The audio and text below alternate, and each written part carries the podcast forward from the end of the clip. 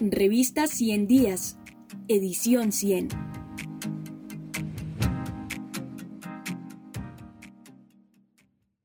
Economía y conflicto, por Salomón Kalmanovitz. En Colombia se están profundizando dinámicas económicas perversas en medio de un conflicto interno soterrado, pero igualmente mortal para cientos de líderes sociales y ciudadanos inermes víctimas de ataques armados.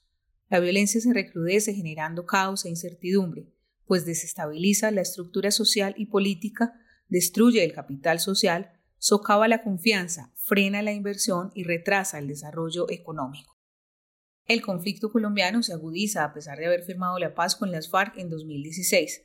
El Estado no tiene el control de buena parte del territorio y se fortalecen grupos armados de izquierda como el ELN y las disidencias de las FARC, pero también y de manera crítica los de derecha, asociados a carteles nacionales e internacionales de la droga llamados BACRIM, bandas criminales.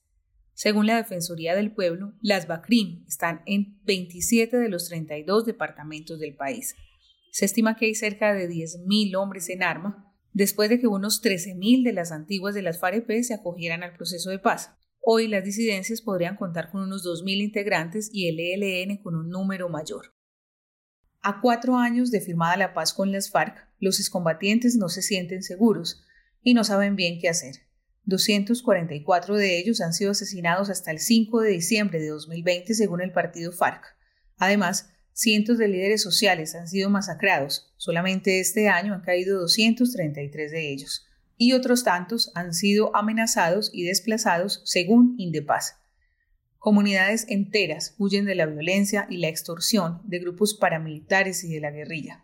Se está reeditando la violencia de los años 80 que dejó 10 millones de víctimas entre desplazados, muertos y heridos. Los indígenas han sido un grupo especialmente vulnerable al que el Estado se niega a reconocer y defender, según un reciente informe del New York Times sobre la minga indígena. En el registro único de víctimas se cuentan 9 millones de ellas, entre las cuales están las personas que fueron desaparecidas, amenazadas, desplazadas, secuestradas, víctimas de actos terroristas, masacres, asesinatos, minas antipersona, torturas, reclutamiento forzado de menores de edad y violencia sexual. Requisitos para la paz.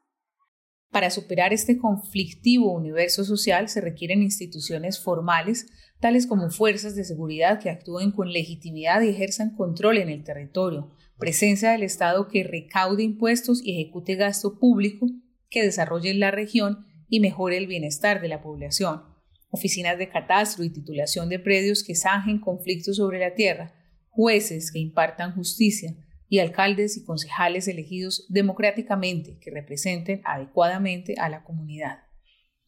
Las instituciones extractivas que priman en países como Colombia impiden que se construyan instituciones democráticas.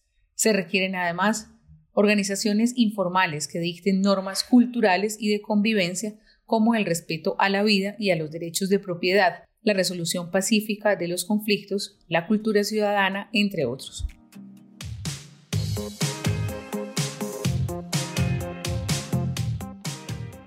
Para conocer este artículo completo, visita revista 100 días